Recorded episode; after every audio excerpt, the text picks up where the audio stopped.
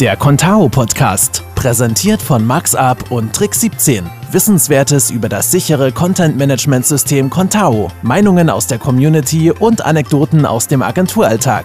Immer ehrlich auf den Punkt. Der Podcast für Entwickler, Agenturen, Contao-Anwender und alle, die einfach nur neugierig sind.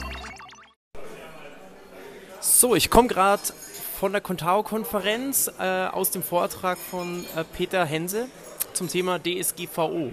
Und ich konnte mir den Peter noch schnell schnappen für ein kleines Exklusivinterview für unseren Contao-Podcast weil ähm, nicht nur, dass wir überzogen haben, aber das Thema, glaube ich, wir könnten oder du könntest da mit Sicherheit einen gesamten Tag referieren. Also erstmal vielen Dank, dass du kurz ein paar Minuten für die Contao-Community Zeit hast. Gerne, jederzeit. Sehr cool.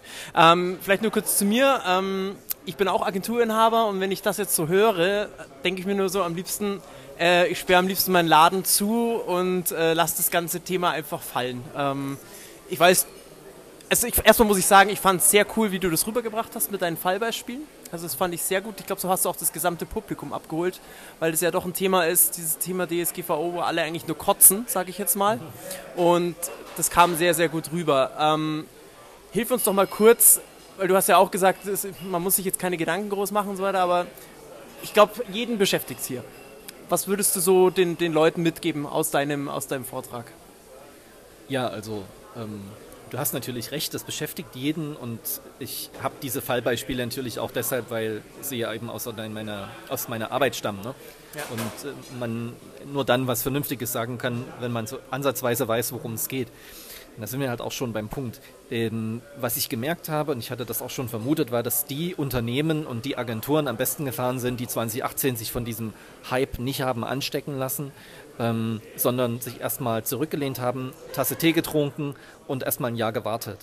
Ähm, das ist ganz wenigen nur auf die Füße gefallen. Die meisten sind mit dieser Taktik gut gefahren, haben damit einerseits Geld gespart, haben aber auch Informationen und Wissen gesammelt aber diese Schonfrist, dieses Jahr, die anderthalb Jahre, die man da hat, die sind halt jetzt langsam vorbei. Die Einschläge kommen tatsächlich näher und das bröselt, wie das so häufig ist, von den großen Unternehmen, von den großen E-Commerce-Dienstleistern ähm, nach unten in die, in die Verwertungskette rein. Und ich kenne halt auch schon sehr, sehr viele Agenturen, die im Zuge der DSGVO jetzt in 2019 ähm, äh, teils, teils grundlegende Fragen für ihr Geschäftsmodell hatten. Also insbesondere wer sich jetzt auf, äh, der, auf äh, Analytics spezialisiert hatte oder wer, wer Metriken in Social Media ausgewertet hat, die haben ein, äh, ein großes Problem, weil viele Tools, die sie nutzen, die sind halt datenschutzkonform nicht einsetzbar und man traut sich irgendwie nicht, diesen rosa Elefant im Raum anzusprechen mit dem Kunden ähm, und zu sagen, hier pass auf, Instagram-Marketing, das Auswerten von Influencern, das ist halt alles äh, nicht nur grenzwertig, sondern echt problematisch. Und das muss dann jeder für sich selbst als Business-Entscheidung treffen. Welches Risiko bin ich gewillt zu gehen? Und da ist es halt wichtig, vor allen Dingen erstmal alle Informationen zu haben, aufzupassen, regelmäßig sich die, die, die einschlägigen Blogs und Nachrichten anzuschauen, auch wenn es nervt, um dann zu sagen, okay, jetzt ist es so viel, jetzt muss ich was tun. Das heißt, ähm, Entwicklern oder diejenigen, die mit Kunden auch zu tun haben, was empfiehlst du denen? Du hast im, im Vortrag auch gesagt, ähm, informiert am besten eure Kunden, nehmt alles raus, was drin ist. Das ist eigentlich die beste Empfehlung, die ihr abgeben könnt, weil rechtliche Beratung dürfen wir ja als Agenturen und auch, ich denke jetzt mal als Freelancer, Entwickler nicht geben. Aber du hast ja auch schon angesprochen, dass man die Kunden darüber informieren muss. Also wenn wir jetzt nur sagen, okay, wir bauen einen Cookie-Hinweis ein, schön und gut, und der Kunde fühlt sich damit sicher, ähm, ist er damit ja eigentlich schon falsch beraten, weil wenn wir sagen, wir machen das für ihn. Ja, also äh, zwei Sachen müssen wir davon trennen. Die eine Sache ist, ähm, ich würde als Agentur immer sehr vorsichtig sein mit rechtlichen Hinweisen. Das ist einfach so, weil das hat nichts damit zu tun, dass ich euch das nicht zutraue. Wenn jemand lange in einer Agentur ist, weiß er an vielen Stellen sogar besser, wie eine Cookie-Information auszusehen hat. Das Problem ist, dass das Gesetz eben sagt, Rechtsberatung dürfen nur Rechtsanwälte machen. Und wenn ich äh, da nicht aufpasse, dann bin ich halt in der Haftung und keine äh, und meine Versicherung, die ich als Freelancer habe oder als Agentur habe, die, die deckt das eben nicht. Die deckt keine Gesetzesverstöße an der Stelle ab. Das ist das eine.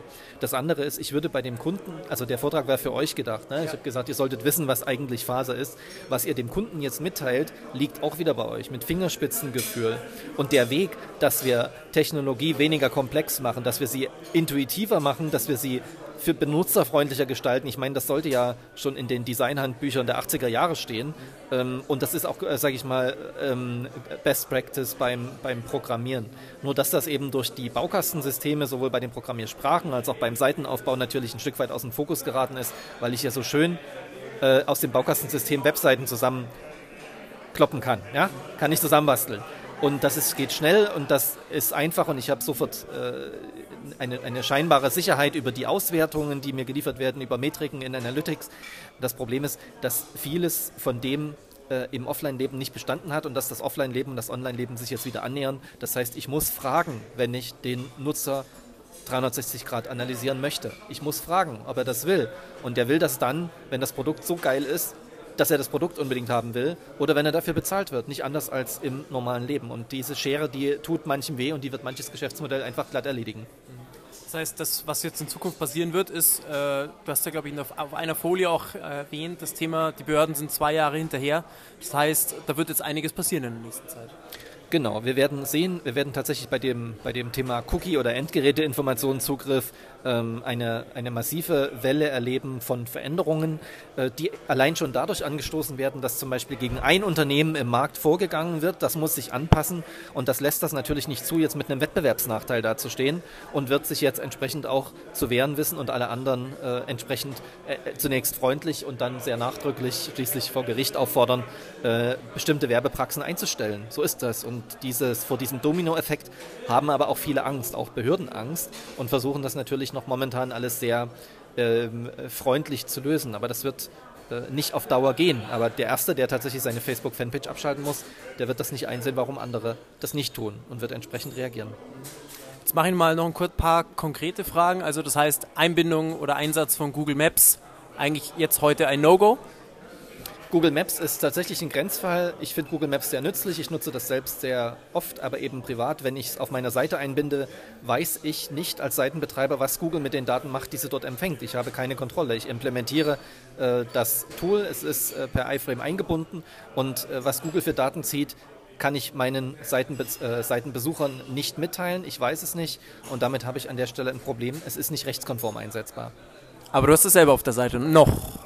Nee, wir haben äh, tatsächlich Google Maps nicht auf der Seite, aber wir haben andere Sachen wie YouTube-Videos zum Beispiel.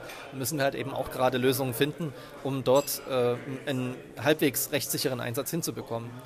Ähm, ein Thema auch vielleicht konkret noch, das Thema äh, Google Webfonts haben ja auch ganz viel im Einsatz. Dann war ja der, die Brücke, dass man gesagt okay, man bindet die Webfonts von Google einfach lokal ein und spielt sie auf dem Server. Aber so ganz sicher weiß ja auch keiner, ob das dann auch, auch ausreicht, ob nicht da doch Google auch wieder irgendwas anzapft. Genau, also das Hauptproblem ist, ich weiß es nicht. Ich kann natürlich darüber informieren, über das, was ich weiß. Wenn sich dann aber herausstellt, dass Google Web Fonts zum Beispiel verwendet werden, mit Sicherheit, um äh, zum Beispiel Ladezeiten zu messen und Device-Tracking zu machen, ähm, habe ich auch als Webseitenbetreiber ein Problem, weil ich für diese Google Fonts-Einbindung, ähm, das ist eben auch ein Joint Controllership, also gemeinsame Verantwortlichkeit, dann hafte ich wie Google, neben Google, bin nur leichter greifbar und habe nicht so tiefe Taschen. Das stimmt allerdings.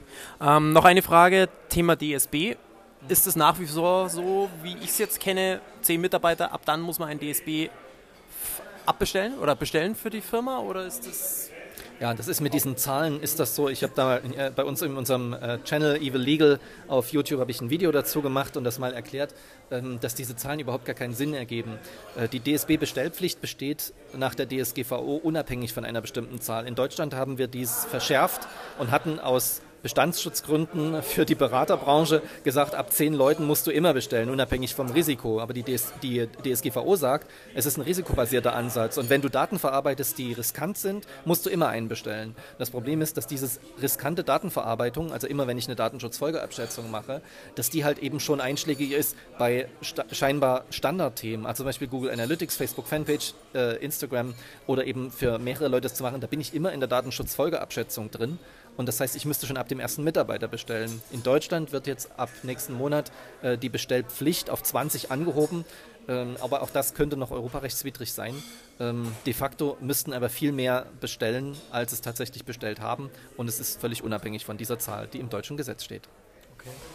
Ähm, vielleicht abschließend die letzte Frage. Du hattest auch gesagt, also viele Agenturen, da nehme ich nämlich oder nehme ich uns nicht aus.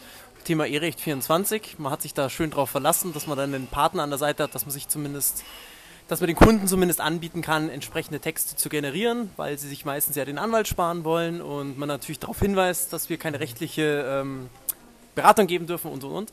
Ähm, jetzt hast du vorhin erwähnt, die haben selber jetzt gerade einen an der Backe. Ähm, heißt, du schüttelst nur den Kopf und machst die Augen zu. Äh, ja, also Situation unabhängig von E-Recht. Ähm, wenn man dort genau reinschaut, steht ja da, wir machen keine Rechtsberatung. Und das ist auch völlig in Ordnung. Ähm, das kann man auch so sagen. Ähm, das Problem, was ich angesprochen habe, ist generell das Thema Erstellung von Vertragstexten durch äh, automatisch generierte ähm, also Vertragsgeneratoren und dazu zählt äh, eben auch Datenschutzinformationen, weil das, das fällt halt unter den Begriff der Rechtsberatung und das ist halt Anwälten oder Rechtsanwaltsgesellschaften vorbehalten. Aus guten Gründen, weil die eben eine Versicherung haben, die dafür einspringt ähm, und haften muss, auch wenn der Rechtsanwalt eben dann nicht mehr da ist. So, das ist das eine. Äh, der Punkt ist Thema Qualität. Ich kann automatisiert Rechtsberatung momentan nicht betreiben.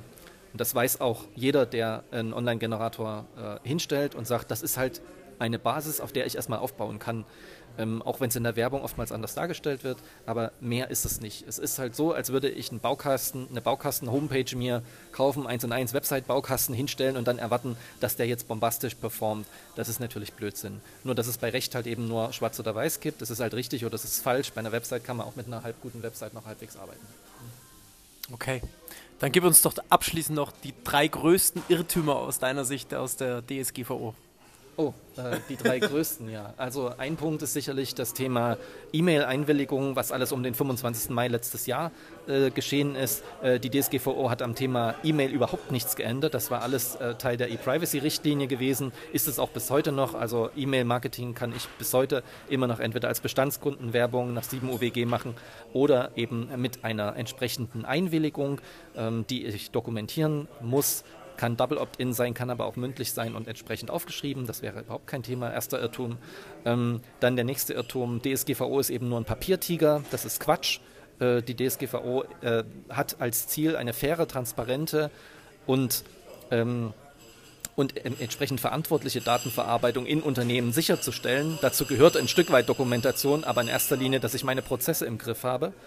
Ja, und ähm, dritter Irrtum ist ein bisschen noch schwieriger. Das ist das Thema, dass ich überall auf OK klicken muss oder überall Dinge wegklicken muss, äh, weil das die DSGVO so will. Nein, ähm, das ist tatsächlich nicht so. Viele von den Klicks, die ich im, zu denen ich im Internet gerade gezwungen werde auf Webseiten, die sind ohnehin überflüssig. Äh, entscheidend ist eben, dass mir Informationen angeboten werden, wenn ich die brauche und ansonsten Einwilligungen eingeholt werden für Sachen, die mir mit denen ich nicht rechnen muss und die mir auch nicht unbedingt nützen. Ähm, und davor scheuen sich viele, ergo, es ist nicht die DSGVO schuld, sondern es sind schlimmstenfalls die Technologie oder die Geschäftsmodelle dran. Peter, ich sage vielen, vielen Dank. Ich verweise nochmal auf äh, Evil Legal, so glaube ich hieß es. Also ja. fand ich sehr guter Name. Ja. Gibt es sonst irgendwelche Quellen äh, für die Community, wo sie sich irgendwo gute Infos holen können? Oder gibt es von euch irgendwelche Listen oder was auch immer, wo, wo die Community was sich abgreifen kann. Genau, also wir haben natürlich auf der Website regelmäßig Beiträge, kann man sich schön per RSS-Reader abonnieren. Oder es gibt auch noch natürlich eine ganze Reihe von, von anderen Quellen für, für gute juristisch-technische Informationen. Ähm, Heise möchte ich da mal ansprechen, Heise Verlag macht das ganz gut. Und ansonsten aber auch mal den Blick heben und mal international schauen, nicht nach DSGVO suchen, sondern nach GDPR. Denn außer Deutschland und Österreich publiziert niemand zum Thema DSGVO auf Deutsch. Der Rest schreibt alles auf Englisch und da wird man in der Regel besser und mehr fündig. Ne? Super. Vielen, vielen Dank. Passt. Ich danke doch. Bis zum nächsten Mal. Ciao. Tschüss. Das war die heutige Folge des Contao Podcasts. Wenn sie dir gefallen hat, dann gib uns doch eine gute Bewertung und Kritik auf iTunes oder Spotify. Und hör auch das nächste Mal wieder rein mit neuen Informationen, neuen Geschichten und neuen Gesichtern. Bis dahin.